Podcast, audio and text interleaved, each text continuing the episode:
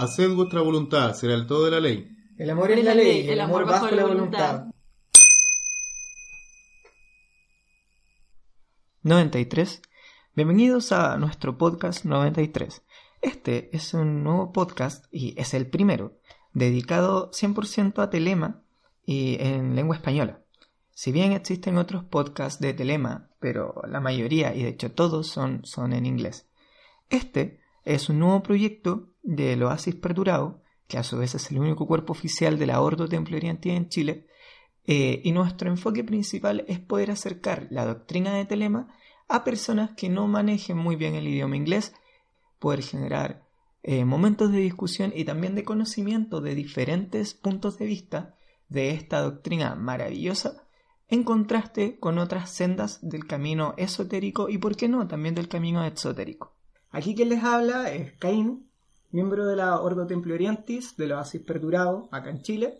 Eh, en este camino de nuestros capítulos podcast nos vamos a estar acompañando con Soror Medea. 93. 93. Bueno, de todas formas, eh, Caín ya nos instruyó en, en lo que nosotros queremos promulgar a través de este podcast y espero que sea satisfactorio y además eh, bastante fructífero en lo que sea su camino de telema o su búsqueda de la verdadera voluntad. La verdadera voluntad. Y para hablar de lo que es la Ordo Templi Orientis, qué es telema, qué es voluntad, quién es Alistair Crowley y todas las cosas principales que se debe saber antes de comenzar en el camino, tenemos como invitado al maestro del Oasis Perdurado, eh, Frater Daer. 93. 93 a todos. Eh, lo primero, la Ordo Templarientis. Eh, la Ordo Templarientis es una orden de tipo iniciática. Eh, nació en, por allá por los años 1850 a manos de de varios personajes bien importantes de la, de la tradición esotérica, eh, principalmente miembros de alto rango de la masonería, eh, quienes eh, constituyeron una escuela alternativa de masonería principalmente porque querían realizar una especie de síntesis de los misterios y de la tradición esotérica que venían ellos acumulando a través de las órdenes como la masonería, los rosacruces, martinistas, etcétera eh, inclusive por ahí también están mencionados los Illuminati, eh, la Orden del Temple, etc. Em, la principal eh, característica de esta escuela alternativa de masonería fue que se incluyeron a, las mujeres en el rito, cosa que en ese tiempo no era permitido. por lo tanto, eso fue, creo que una de las razones por las cuales le, costó, digamos, la salida del rito a esta escuela alternativa de masonería de la Orden Temple Oriente. Y luego, eh, con el pasar del tiempo, a diferencia de como piensa, piensa perdón, la mayoría, eh, Aleister Crowley no conformó la orden, no fue el creador de la orden. Eh, nosotros tenemos un, uh, un, padre espiritual, de hecho, que, se, que es Frater Saturno, eh, Germer, quien principalmente el trabajo, el, el gran trabajo que él hizo dentro de la orden, es precisamente sintetizar todo el, todo el conocimiento de la escuela de los misterios y la tradición esotérica en una, en una triada de iniciaciones dentro del Ordo Templo Oriente. Entonces el trabajo de él básicamente fue eh, tomar toda la información o digamos el conocimiento esotérico y reducirlo a algo que fuera practicable eh, por los miembros eh, que solicitaran eh, iniciación dentro de la Ordo Templo Oriente y, y, principalmente que fuera, que fuera una secuencia de grados iniciáticos de, que, fueran prácticos, no solamente en, la teoría, sino que le sirviera a las personas eh, para poder desarrollar su vida, en, en, este caso en conformidad con su voluntad y de manera consciente. En, em, en episodios de la vida común, como es, por ejemplo, el nacimiento, eh, la vida misma, el proceso de la muerte y los procesos que vienen después de la muerte. Eso es básicamente la OTO hoy en día. Y bueno, la OTO en sí es una orden de tipo social, eh, es una organización religiosa sin fin de lucro eh, recibe personas a lo largo de todo el mundo, eh, se manifiesta a través del mundo con lo que nosotros denominamos cuerpos, que son, eh, que son estos centros de administración en donde se reciben personas, se instruyen personas en la doctrina telémica y se confieren grados a través de ritos iniciáticos de tipo dramático. Entonces, el oasis perdurado es uno de esos cuerpos. Eh, la manifestación de la Ordo Temple Oriente en Latinoamérica. En Latinoamérica actualmente solamente hay dos cuerpos, uno es en Buenos Aires, en Argentina, y el otro es en el Valle de Santiago, en Chile. Mientras hablabas, mencionaste una palabra que es telema. ¿A qué te refieres con telema? ¿Y qué es telema para la Ordo Temple Oriente? Bien, el objetivo principal de la Ordo Temple Oriente en la actualidad es la promulgación de la ley de telema. Y la ley de Telema es eh, básicamente un código de conducta eh, que fue dictado dentro de un libro que nosotros consideramos como sagrado, que es el libro de la ley o técnicamente como se llama el Liberal Bell Legis.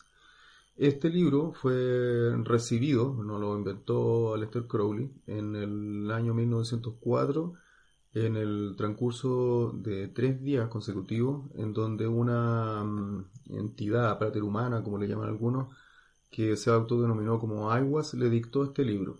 Eh, vendría siendo un... es el ministro de Horpakrat, eh, que corresponde a una de las deidades egipcias, y también es un emisario, es un emisario de, de, lo que la Ordo Temple Oriente denomina los maestros secretos.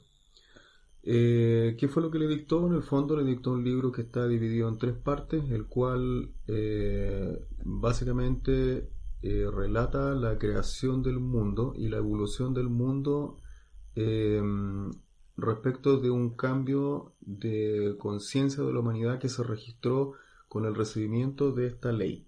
Y la ley de Telema, Telema significa voluntad en griego, la ley es básicamente dice, haz tu voluntad, será el todo de la ley, y esa ley tiene una particularidad que es el amor a la ley y el amor bajo la voluntad.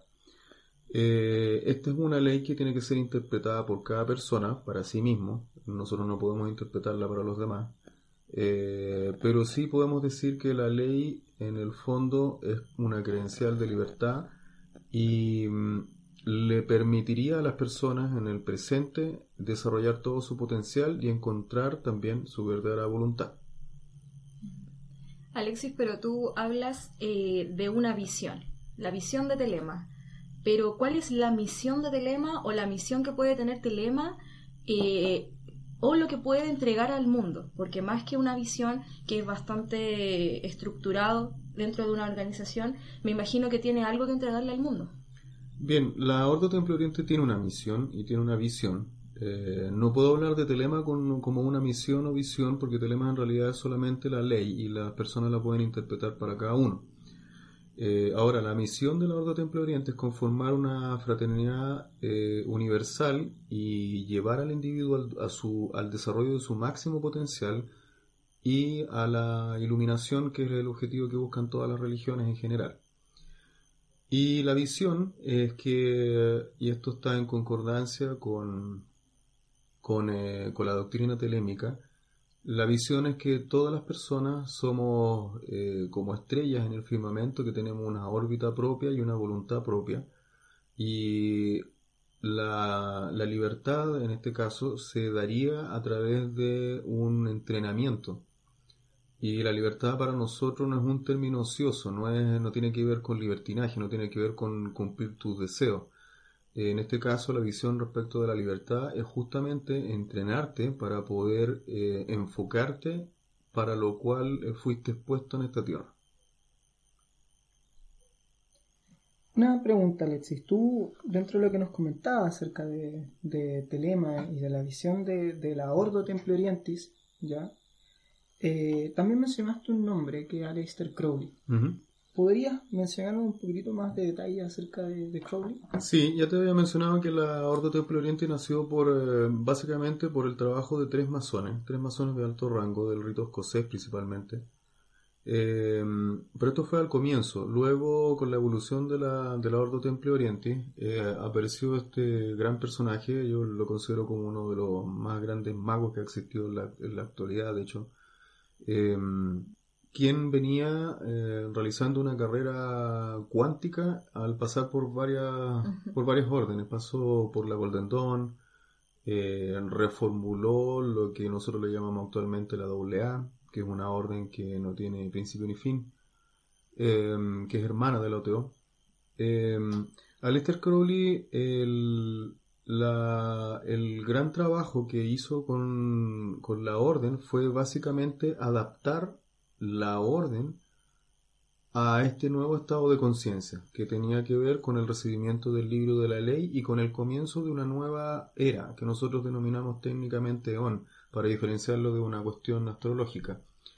Él básicamente lo que hizo fue adaptar todos los rituales de la OTO a esta nueva, a esta nueva corriente, a este nuevo tipo de conciencia.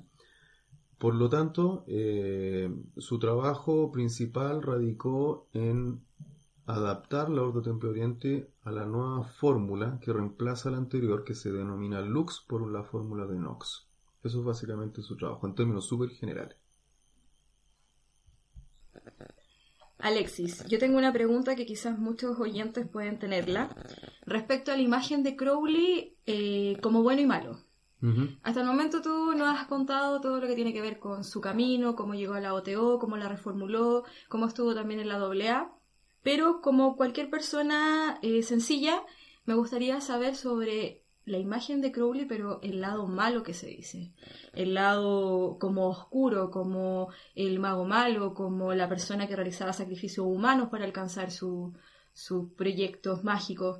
¿Cuánto de verdad hay en eso y cuánto también de mentira existe en eso? Bueno, eh, la verdad que es bastante fácil eh, descubrir el lado malo, basta con eh, sumergirse en internet que vendría siendo como Crononson. sí, la verdad que la verdad que la, vida de Crowley, em, yo creo que gran parte del, em, de los prejuicios que tiene actualmente fueron curiosamente originados por él mismo. Principalmente porque él no quería seguidores, no quería personas que lo estuvieran adorando, que le colocaran un altar. Eh, entonces, por la misma razón, él se generó esta especie de máscara negativa a su alrededor, que curiosamente al, final de sus días él, le afectó bastante, a pesar de lo que sus coterráneos, digamos, su, las personas más cercanas a él eh, pensaban. Sí, pues lo eh, difamaron bastante. Ahí la verdad que su último día le afectó bastante la, la imagen que él tenía en esos momentos y se sentía un poco frustrado, de hecho. Bueno, eh, Principalmente esto empezó a ocurrir eh, por, eh, yo creo principalmente por el tema de la de los momentos en los cuales el nombre de Crowley empezó a resonar, que era entre la Primera Guerra Mundial y, la Segunda Guerra Mundial. Él fue acusado, por ejemplo, de, espionaje en, en, Italia y en realidad en realidad fue solamente para sacarlo del país. Él tenía una amistad con Churchill, me imagino. Porque eh, por el signo... Sí, eh, mira, ese tema no está claro. No, nadie lo ha comprobado con documentos fidedignos de si eso realmente fue verdad o no. Eh, lo que es cierto es que a él lo expulsaron de Cefalú y le inventaron una historia de que él era espía, pero él... No, no hay ningún documento que indique que esto realmente pasó. Em, pero lo que es cierto es que, el, eh, de hecho, en, en Cefalú fue en donde se originaron la mayoría de los prejuicios respecto de la figura de Crowley. ¿Por qué? Porque estaba en un sector que era sumamente conservador en un tiempo súper complejo, en el cual sus vecinos claramente no lo querían mucho. Eh, el, auge de la abadía de Telema fue tan grande que empezaron a llegar personas de, de personas de todo de toda clase de estatus social. Por lo tanto habían personas de, poder dentro de, esta de esta abadía y eso empezó a generar como en todos los tiempos empezó a generar eh, eh, comentarios y, prejuicios en general. Em, respecto a esta figura malvada hay un, solo hecho que se podría, que es fácil de comprobarlo. Crowley no pasó un solo día preso. Eh, y se le, se le ha dicho de que mató a sus hijos por no atenderlos, de que murió una persona en, la abadía de Telema por, las prácticas que él le había encomendado, una serie de etcétera. Él no, pasó un solo día preso y esos registros lo pueden buscar perfectamente en Inglaterra, en Italia, etcétera. Eh, entonces, en el fondo, eh, claro, a las personas en general les llama mucho la atención el, comentario el comentario malintencionado respecto Sí. al tercero llama más la atención que las cosas buenas, parece. Por supuesto. Entonces, entonces claro, actualmente de hecho eh, hay, eh, me ha topado, me, me- me he topado ver con muchas personas que no les gusta la orden justamente por la figura de Crowley.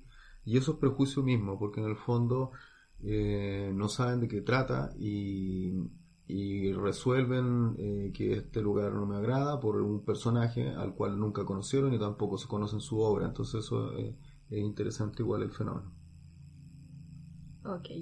No es tan malo entonces. Claro, no es el hombre más malvado que- del mundo como muchos biógrafos lo han hecho lo han hecho ver y hay libros que tratan acerca Sí. de las mentiras que salen acerca de Crowley. Bueno, ese, de hecho, ese título se lo colocó un diario en Inglaterra. Sí, Mm. una The Wicked. Man on, on the, of the World, sí, fue el, el- el hombre más perverso del mundo, le llegaron a llamar en algún momento.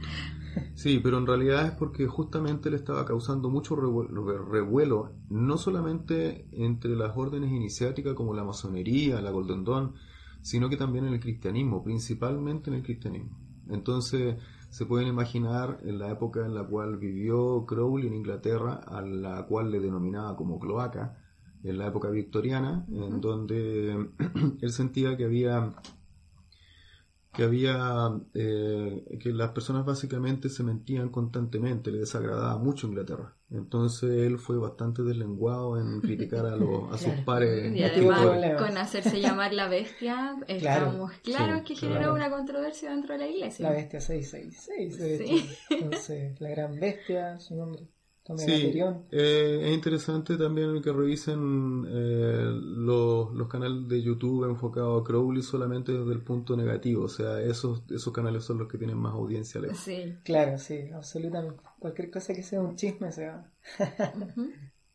Oye, Alexis, mira, ya tenemos la Ordo Templorientis, ya tenemos la AA, una orden hermana, tenemos eh, claro el concepto de lo que es telema. Eh, se mencionó también el líder Albert Legis y Crowley. Sin embargo, eh, hay otra organización de la cual nos gustaría obtener un poco más de detalles, y esta es la Iglesia Gnóstica Católica. Se supone que, que la OTO, por ser una organización, Claro. también tiene que tener una estructura, no en comparación con la Iglesia Católica, con otras Ujú. iglesias, pero me imagino que debe tener una estructura más o menos eclesiástica. Sí, eh, de hecho la Orden Temploriente tiene dos brazos principalmente. Tiene un brazo que es el brazo iniciático que se denomina la MMM, que es la Misteria Mística Máxima, que fue justamente la... eh, podría llamarlo el círculo interno de la Orden Temploriente en sus comienzos, conformado por Frater Saturno, eh, que correspondían al comienzo los primeros grados de la masonería. Esa es la Misteria Mística Máxima en la actualidad, es su brazo iniciático. Y el segundo brazo, voy a aventurarme con una definición acá, luego, luego me pueden retar. El, el brazo iniciático del brazo derecho y el básico eclesiástico del izquierdo, podría decir. Ahora no confundan eso con sendero izquierdo, porque ese, ese término le encanta a un montón de gente. Eso se, ha- se ha puesto muy, muy de moda. El, eh, no, me refiero a otros términos. Es lo siguiente, la, la orden eh, tiene básicamente dos formas, esotérica y exotérica. Y precisamente el lado exotérico es el que han perdido todas las religiones, como la cristiana, por ejemplo. Sí. ¿Y ¿Qué tiene que ver con lo, lo- eh, perdón, lo esotérico? Eh, ¿Qué tiene que ver esto? En el fondo, eh, los rituales, como en este caso las misas, es un ritual esotérico, que- un ritual exotérico que tiene un trasfondo esotérico porque tiene que ver con una iniciación de la persona en sí. Eso la Iglesia Católica lo perdió completamente, eh, solamente lo están conservando esa tradición, entre comillas, esotérica de los sacerdotes, pero las personas que asisten a misa no tienen idea del simbolismo que, de lo que está ahí cur- ocurriendo. Entonces, ¿qué es lo que ocurre? La Iglesia Gnóstica Católica de la Ordo Templo Orienti es su brazo eclesiástico para realizar eh, ceremoniales, en este caso público o privado, como es el que nosotros denominamos como la misa gnóstica.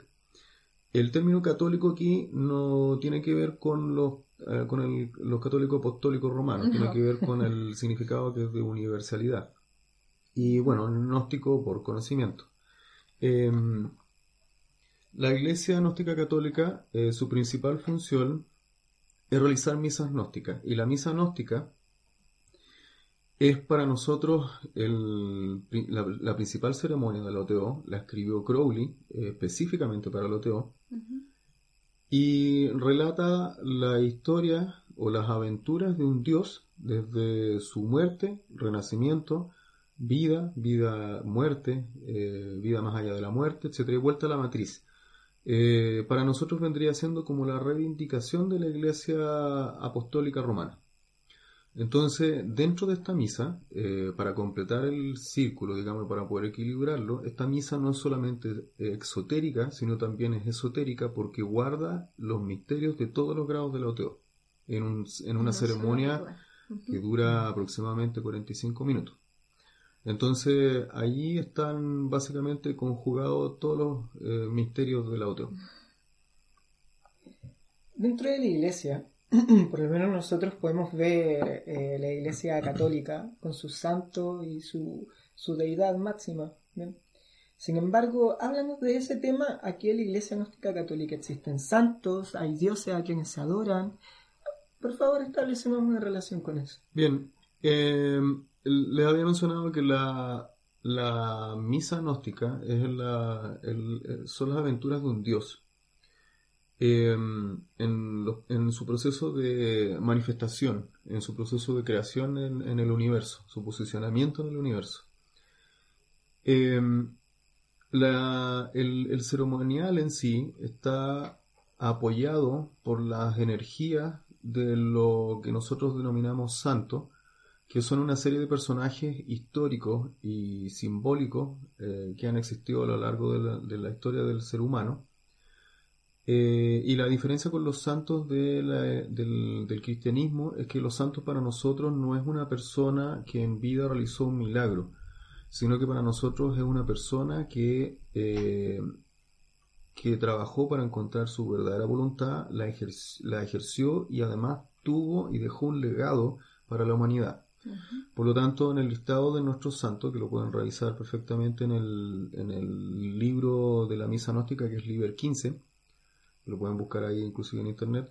Si revisan el listado, hay personajes como, por ejemplo, Si- Osiri, eh, que no necesariamente un personaje histórico Claro. que existió de carne y hueso. Merlín. También. Merlín, por ejemplo, eh, y otros más contemporáneos como por, por ejemplo Friedrich Nietzsche, Ujú. eh, Carl eh, Serrano. Paul Gauguin, eh, Miguel de Molino. Ujú. eh, esos personajes en el fondo lo que hicieron fue eh, realizar su voluntad, ejercerla y dejar un legado para la humanidad. Por lo tanto, por ahí entre medio pueden encontrar algunos personajes que para la historia no fueron tan buenos, pero ese no es el punto para nosotros, no nos importa Claro. ese, ese tema en específico. Respecto de los dioses, eh, esto parte de la doctrina telémica. La doctrina telémica dice que no hay más Dios que el hombre. Eh, por lo tanto, nosotros no adoramos a dioses. Sin embargo, utilizamos el panteón de dioses egipcio y a veces el griego para algunas cosas. Por ejemplo, en el caso de la misa gnóstica, y esto tiene que ver con el libro de la ley, ah, están los conceptos de eh, Nuit, que vendría siendo eh, el background del universo, el, trasfondo, Ain, la nada, todo, lo que contiene todo el universo, eh, desde donde el universo es potencialmente creado. Luego está lo precisamente contrario, que es Hadith, que representa en este caso al sacerdote. Hadith es el punto infinitamente pequeño, la manifestación de Nuit, eh, en esta carrera por eh, disolverse, por, por transformarse de un punto a un círculo, básicamente Ujú. en términos simbólicos. Y luego está eh, Rajor Kuit también, que es la síntesis de ambos, es el poder del- de, de- de estos dos, eh, de estos dos simbolismos. Em, pero nosotros no, no eh, y esto tiene que ver con, ah, con el libro de la ley también, nosotros no adoramos a Nuit como una diosa, no tenemos una iglesia de Nuit. La misa gnóstica no es una adoración hacia Nuit como diosa. Es más, es Nuit quien nos adora a nosotros. Lo que ella hace, en, en términos simbólicos dentro de la misa gnóstica, es encantar al sacerdote para que él pueda cruzar el abismo, en términos cabalísticos, de evolución de su conciencia. Entonces, eh, básicamente lo que hace la sacerdotisa en su papel de Nuit es eh, llamarlo, es invocarlo. ella adora al sacerdote y el sacerdote acude a su llamado. Eh, pero es básicamente eso, nosotros no tenemos un altar en donde alabamos a algún dios. Hace poco alguien me comentó que había una, una, iglesia de Babalón, eso me parece una aberración de principio a fin. Sí, de hecho hay información en internet. Sí, me, em, mira, yo no, me, siento, o yo creo que nos sentimos dentro de la OTO como los primeros gnósticos, eh, cuando le estábamos diciendo al resto de que no adoraran imágenes y terminaron haciéndolo igual, algo así. Mm, y si uno logra entender un poco eso, lo que nos quieres decir es que son las manifestaciones de los diferentes dioses dentro de uno mismo. Eh, como, sí, sin duda. Como Dios uno. Esto es interesante porque si todo lo que está contenido dentro de la creación, vale decir, lo que nosotros podemos palpar y percibir, eh, viene desde, desde una deidad, podría ser, o desde la totalidad, o desde la nada, entonces quiere decir que tiene algo de Dios. Em, por lo tanto, el, el, hombre es un modelo en otra escala de Dios. El problema de él en su, en su eh, valga la redundancia, su problema de captar las cosas eh, no completamente, de percibir el mundo a medias y de conocer una verdad parcial, que finalmente una verdad parcial es una mentira, eh, él, su principal problema es que no se da cuenta que tiene chispa divina. Entonces, por lo tanto, dentro de la doctrina telémica, eh, nosotros básicamente nos adoramos a nosotros mismos, no a un tercero. Y por ende, eh, somos responsables de nuestra vida desde principio a fin. Eh, el hecho de que, de que sea divinidad y de que la OTO tenga un, un esquema mágico del momento en el que Crowley era un practicante de magia, no hay, o cómo toman ustedes de alguna manera lo que es la superstición. Porque todo lo que tiene que ver con divino, lo que tiene que ver con espíritu, lo que tiene que ver con dioses o con deidades o con magia, sobre todo, muchas personas que son un poco escépticas o que son más científicas en su manera de pensar, eh, lo ven como superstición. Y yo entiendo que la OTO tiene su lado científico. Sí, el, eh, de hecho hay un, una moto que es de una revista que escribe Crowley que se llama The Equinox, el equinoccio, eh, que el, bueno, la llamada revista en realidad son varios libros. Em, eh, el, moto de esta revista era mm, el objetivo de la el, perdón, el método de la ciencia, el objetivo de la religión. Y eso es lo que acuñó también la Ordo Templo Oriente para su para sus trabajos. Vale decir que nosotros utilizamos el método científico para todo para todas las prácticas que nosotros realizamos, así como también lo hace la AA. ¿Por qué? Porque es la única manera de poder dejarle un legado a las personas que vienen detrás para indicarles de que existe un método y ese método es replicable en el tiempo y de que tiene un resultado probable. Eh, interesante lo que plantean respecto de la superstición, porque la superstición eh, en la actualidad, o al menos yo lo veo así, eh, ha crecido bastante, mucho más de lo que se podría haber visto esto es interesante, al comienzo de Internet, por ejemplo. Sí. Eh, pareciera ser que con Internet la, la superstición creció aún más. Eh, ¿Qué ocurre? Que las personas en el fondo se contentan con, em, con el resultado de una operación, pero no son capaces de analizar los factores que influyeron en esa operación. Por lo tanto, no pueden duplicarla. Entonces eh, se centran en el, en el resultado y no en el proceso. ¿Tú dices como la fuerza que le pusieron para provocar todo eso? Se centran en el resultado, no en el proceso. Y lo cierto es que en magia el proceso es más importante que el resultado. Y esto también le hace sentido a las personas que practican yoga. El objetivo del yoga, por ejemplo, cuando uno practica sana, no es estar ahí sentado en una sana por una hora, es aprender a dominar el cuerpo. Para eso tienes que hacer determinadas cosas. Entonces, eh, la superstición eh, lo que hace es justamente desviar la atención de lo importante, en este caso, de la realización de un ritual mágico. Y de cualquier tipo de trabajo también, no solamente en la magia, porque la superstición existe en cualquier aspecto en la actualidad.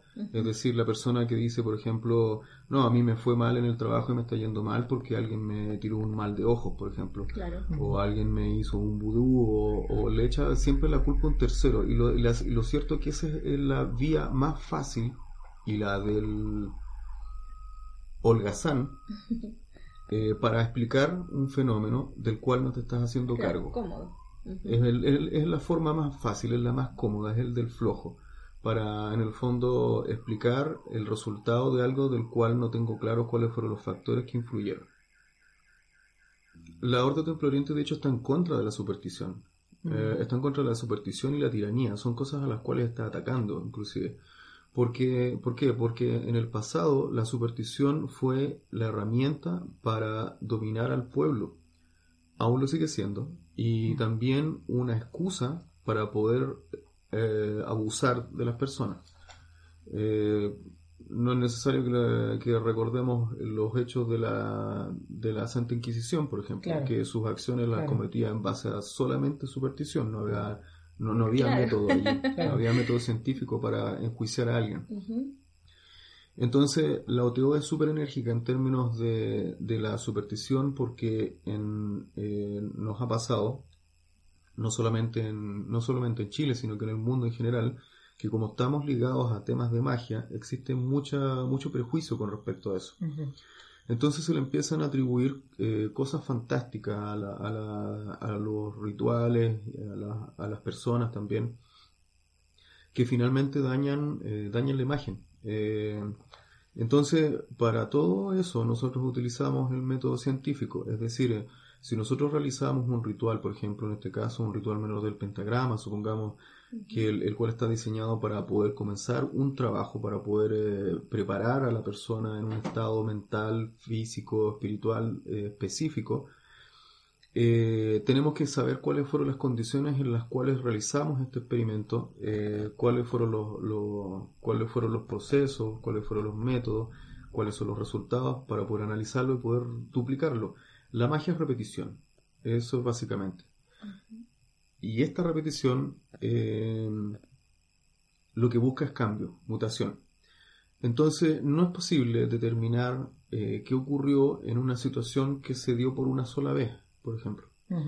A mí me, me- el- veo a diario cosas como, por ejemplo, personas, muchas personas que trabajan en, este, en estos trabajos extraños de, de amarre de personas, de, de, ¿cómo le llaman? De, de disolución de personas, etcétera. Sí. Eh, y pagan, las personas pagan una suma súper grande de dinero por eso. Sí. Y no hay ninguna seguridad de que realmente lo que hizo este pseudo brujo eh, fuera efectivamente lo que causó esa unión o esa desunión. Entonces la persona se contenta solo con el resultado. Claro. Pero si tú le pides a esa persona, duplica, esa- esa- hace eso exactamente lo mismo con otro par de personas, te apuesto que los resultados son completamente distintos. Entonces nosotros utilizamos, utilizamos mucho ese sistema. Debemos utilizarlo porque es la única manera, repito, no solamente de darnos cuenta de lo que estamos haciendo está bien, sino que sirve de registro para el que viene detrás de nosotros. Claro. Tiene un doble. Claro. Alexi, yo te quiero hacer una pregunta. Desde la perspectiva eh, mía como mujer, eh, femenina de alguna manera, eh, tú hablaste en el principio que la OTO, a diferencia de la masonería, eh, podía aceptar mujeres. Eh, me imagino que la OTO también tiene un sistema de iniciación o un sistema de avance muy parecido a la masonería. Y me gustaría que nos contaras un poco de qué se trata, si es que existe uno, y también eh, cuán atractivo es para la mujer, de alguna manera, la OTO. Bien, en términos actuales te van a criticar eso que dijiste de las mujeres, porque fuiste, no, fuiste inclu- no fuiste inclusiva, Inclusiva. dejaste muchos géneros fuera. Eh, Más con la comparación de la masonería, porque sí. no aceptan mujeres. No, pero está bien, es una forma, es, es parte del lenguaje. está bien. Em, sí, la, la Orden Templo Oriente es inclusiva. Eh, no hace diferencias de género, de género ni, ni de tendencia eh, sexual, eh, ni de tendencia política, religiosa, etc. en ese sentido es, es inclusiva, completamente inclusiva. Por lo tanto, nosotros no hacemos diferencia entre los géneros.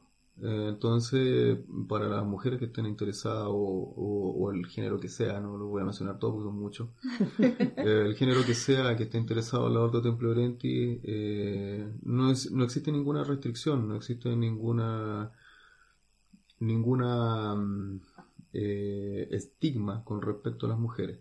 De hecho, desde el comienzo de los tiempos, la Orden de Oriente aceptó a las mujeres dentro del rito. Por ahí habían unos prejuicios que yo escuché en algún momento, leí en alguna parte, seguramente en internet, eh, que decía que las mujeres no podían optar a los altos cargos dentro del oteo. Eso es completamente Sí, mentira. yo también lo digo. Eso no es cierto. Una mujer puede ser perfectamente frater superior, puede ser perfectamente un obispo, obispa en este caso. Eh, puede ser perfectamente una mujer con que tenga un- un- como tal, eh, pero que se, eh, se considere hombre, por ejemplo, puede perfectamente ordenarse como sacerdote. No hay, ninguna, pro- no hay ningún problema en eso. Así como un hombre puede ordenarse como sacerdotisa. Eh, esa cuestión fue ampliamente discutida hace unos años, yo diría hace unos 10 años, hubieron miembros inclusive de la orden que, que criticaron fuertemente ese tipo de decisiones por la- porque nos tuvimos que adaptar a los tiempos también. Ujú.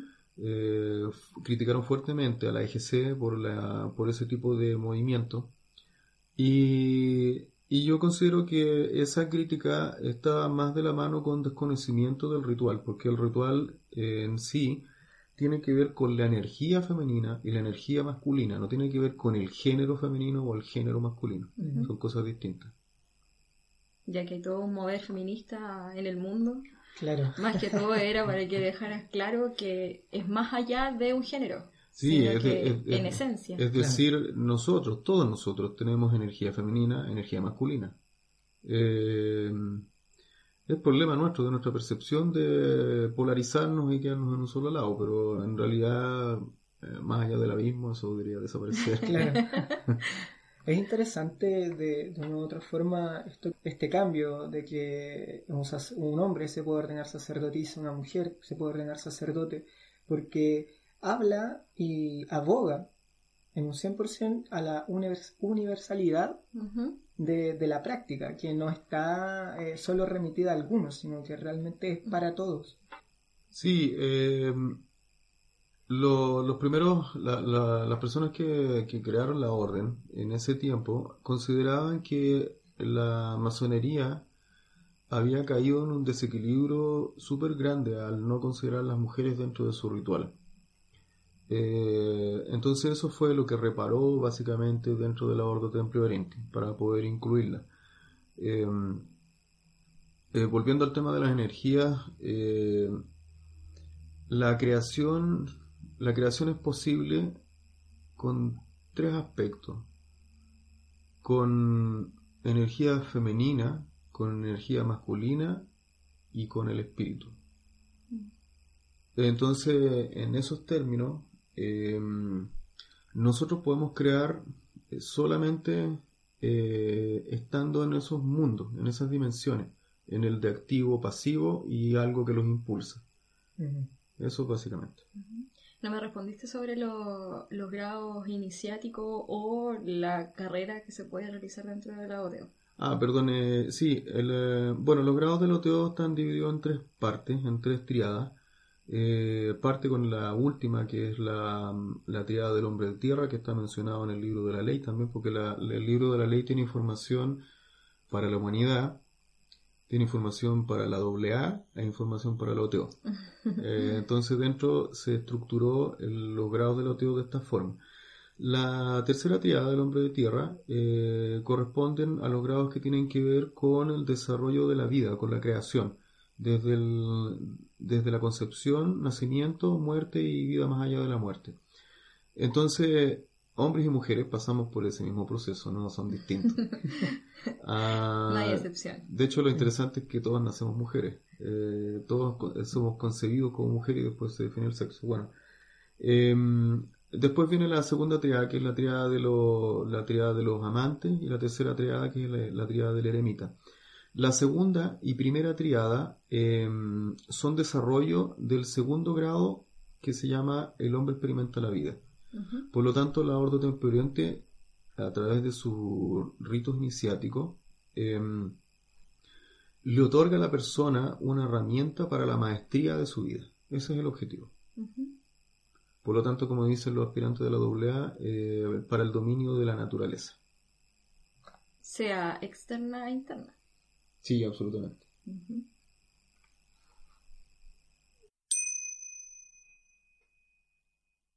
Nuestro invitado ha decidido traernos un pequeño regalo, que es una lectura de un santo de la Iglesia Gnóstica Católica eh, llamado Jacob Bohem.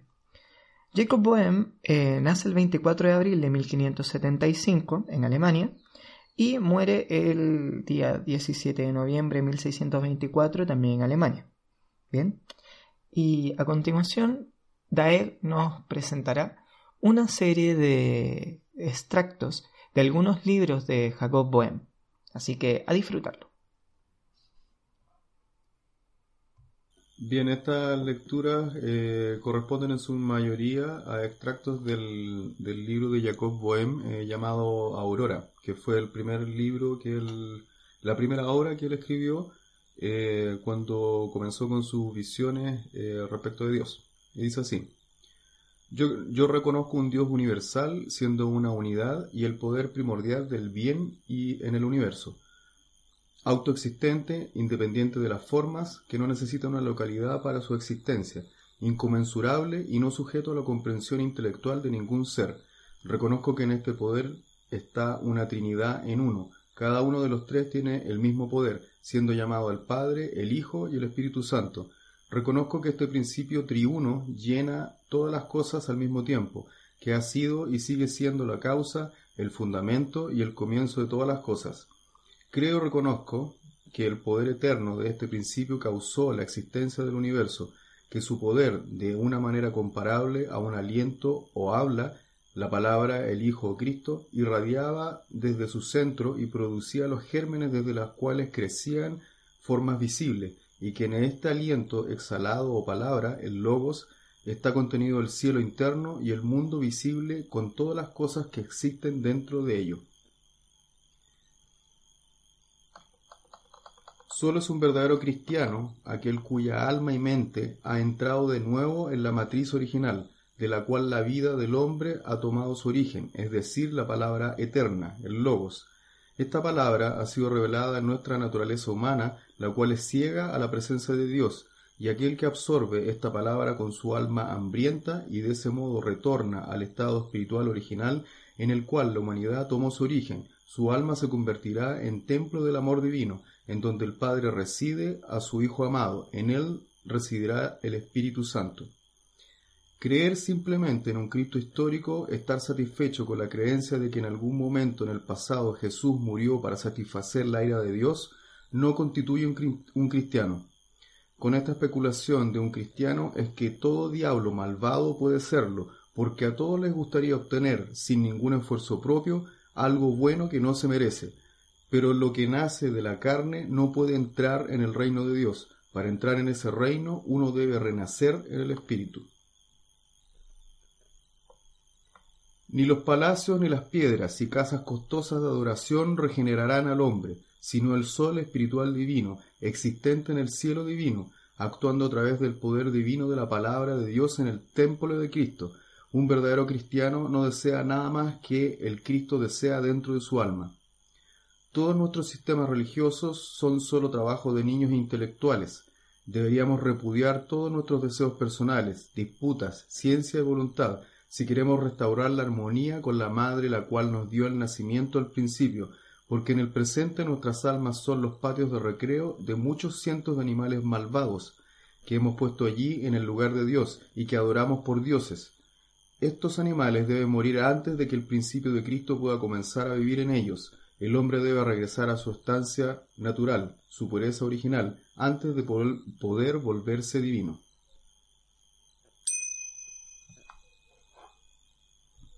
¿Algunas palabras que le quieras dedicar a, a nuestra audiencia? Eh, ya sea... Te si limita o desean- no te claro, limita. te limita o no te limita.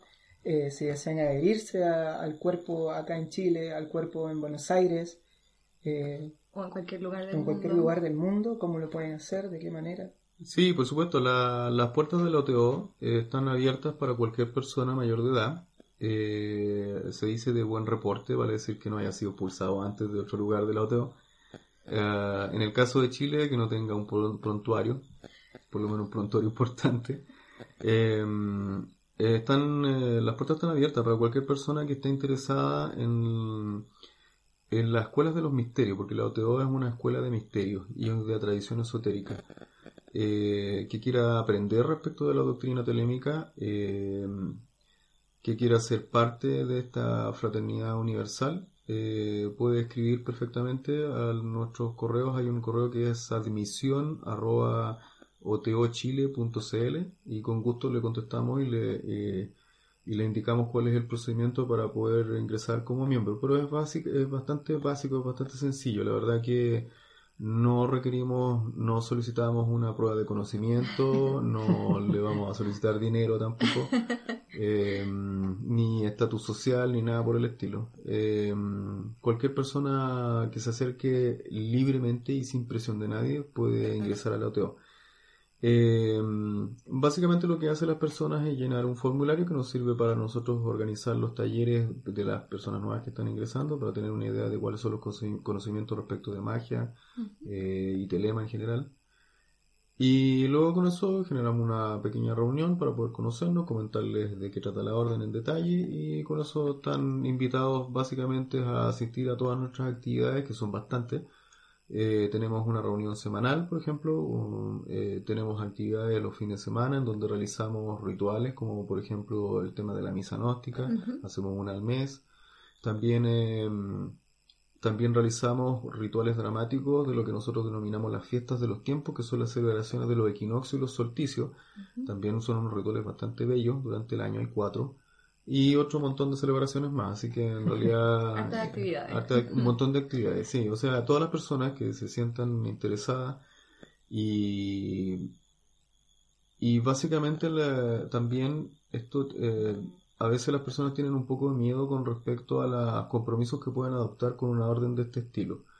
Lo, el nivel de compromiso de la, de la orden de la, de la persona va creciendo en la medida que va adquiriendo más conocimiento y más grado. No, no, le, no le pedimos un compromiso 100% desde el, desde el comienzo, porque es entendible que la persona está analizándose realmente el lugar en donde quiere estar. Entonces, en ese sentido, eh, el nivel de compromiso es escalable. Es escalable y obviamente tiene que ver con voluntad. Nosotros nos obligamos a hacer nada nunca. Eso iría absolutamente en contra del, del fundamento del OTO, que es la ley de Telema. Y colgándonos un poco de, de esa invitación que claramente para cualquiera que la escuche puede que no sea casualidad y algo se le esté diciendo para su búsqueda personal, con todos los datos que tú ya diste, es cosa de que se comunique. Eh, algunas lecturas recomendadas como, como principiante. Sí, esto es interesante también dentro del OTO. ¿ah? Ah, hay personas que les choca mucho que nosotros no tengamos un currículum en donde le digamos esto, esto y esto tienes que leer, tienes que aprendértelo y luego te voy a hacer una prueba de aquello. Eso no ocurre en el OTO. Ujú. Eh, lo bueno del OTO es que nosotros le damos la libertad a la persona para que se desarrolle en el área que necesite desarrollarle y, y lo apoyamos en eso, porque estamos hablando de libertad. Eh, por lo tanto, las lecturas que yo les podría recomendar ahora son, de, de- primero, de las que me acuerdo, tal vez lo que esté leyendo yo ahora en este momento, pero no necesariamente son el, el currículum del OTO. Ujú. Eh, bueno, el libro de la ley, Claro. absolutamente. Eh, el libro de la ley, los textos sagrados de Telema en general. Eh, lo único malo es que los textos sagrados de Telema de los que están en, en español, las traducciones no son muy buenas, pero es un comienzo la- para las personas que no manejen en inglés, pero sin duda que las personas que manejen inglés puedan leer los, los textos directamente. Eh, the Vision and the Voice, por ejemplo, eh, relata estos viajes que tuvo Crowley por lo que él denominó los Aethir, que son los aires del, del mundo enoquiano, de los espíritus en el fondo. Eh, también súper interesante. A otros autores más contemporáneos, para no centrarme solamente en Crowley, podría ser Lomilo Duquet, tiene varias, varios trabajos súper interesantes en un, en un inglés súper sencillo. Eh, me gusta mucho él porque hay una frase, dice, ah, si uno no puede explicar algo de manera sencilla es porque no lo sabe. Y Lomilo Duquet definitivamente sabe mucho. Sabe mucho. Eh, Sí, sí. Sí, eh, él tiene varias obras. Tiene, hay uno que está en español que lo pueden encontrar en las librerías aquí en, en Chile. Les paso el dato ahí. Luego vamos a tener que buscar auspiciador después de esto. Claro, Sí. sí. Eh, la librería Karma tiene, por ejemplo, el eh, Ángeles y Demonios del Nuevo Milenio, que es un libro súper interesante. eh, puede ser perfectamente para un principiante. Sin embargo, yo lo he leído otras veces más y tiene información bastante, bastante eh, entre líneas ahí, muy interesante. El otro también es de Chicken Cábala, que es la que es eh, un curso para principiantes de Cábala, súper interesante también. El otro es el Understanding Tarot of Todd, que es eh, para entender el libro de Todd de Crowley, que de pronto para el principiante puede ser un poco complejo. También es interesante. Otros libros que recomiendo mucho son, y esto ya es más como gusto personal, ¿ah? Eh, René Guénon tiene unos libros súper interesantes sobre las órdenes iniciáticas en general. Tiene un libro que se llama El Rey del Mundo, que es buenísimo, debe tener unas 50 hojas y tiene una cantidad de información impresionante. También hay otro muy interesante para el que le, para el que le, le- le guste el tema de la, del pasado histórico de la orden iniciática que se llama eh, Dante Esotérico. Eh, también es un análisis de la obra de Dante en términos iniciáticos. Y ahí saca todo un rollo con respecto a la Divina Comedia, por ejemplo, que es básicamente una- un relato iniciático.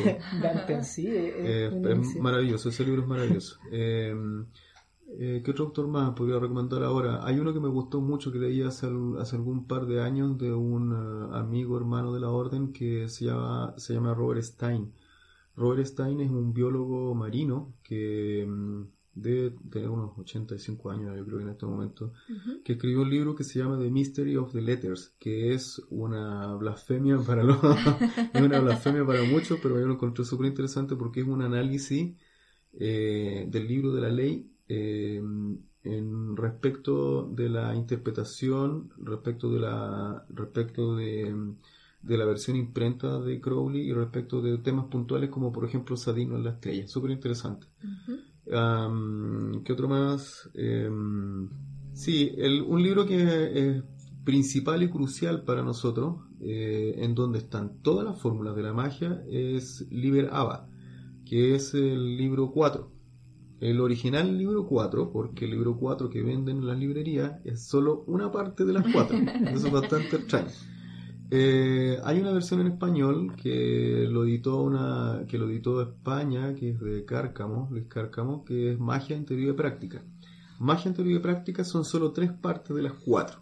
Liberaba tiene las cuatro partes, pero está solamente en inglés. Es un libraco porque tiene 1200 hojas eh, aproximadamente, Uf. pero es muy interesante porque allí está todo lo referente a la práctica en términos de Hatha Yoga, eh, toda la, la, perdón, la, la concepción del universo respecto de la doctrina telémica y las fórmulas mágicas. Ahí está todo. Es para nosotros la Biblia telémica. Mm. Uf, Alexi.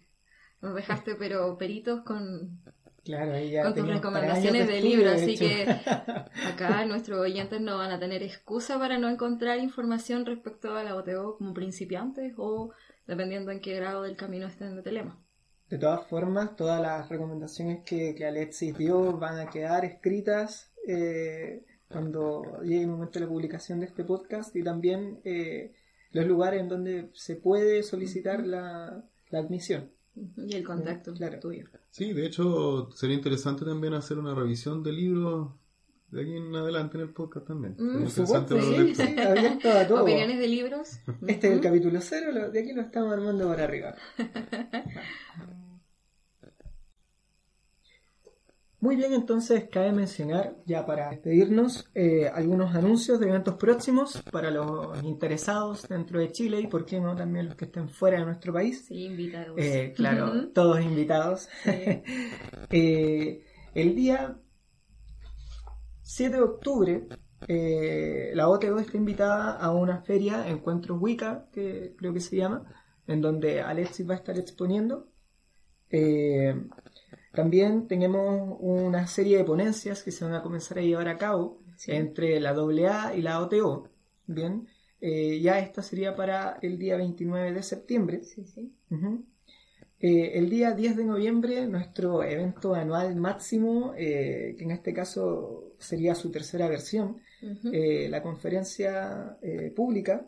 En esta conferencia eh, se va a llevar a cabo ya la segunda misa gnóstica pública.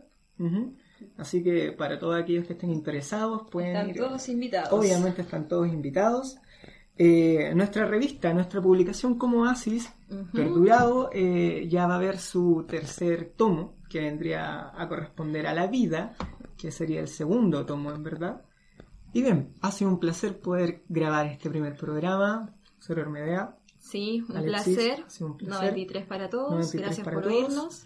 Y ahí vamos a Esperaremos estar. una próxima Una oportunidad. próxima oportunidad con un nuevo invitado. Gracias, y Alexis. temas. Muchas gracias, Alexis, por tu tiempo y bueno, por toda la información entregada, que es muy valiosa, como decía Mede en su minuto, para las personas que están en- comenzando su búsqueda espiritual. Gracias a ustedes por, eh, por el esfuerzo. Eh, esto, verdad, esto me pone muy contento porque es el primer podcast en- de Telema en español.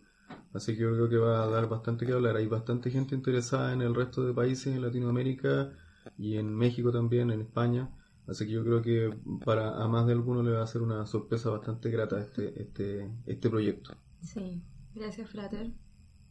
93. Gracias, Flor. 93.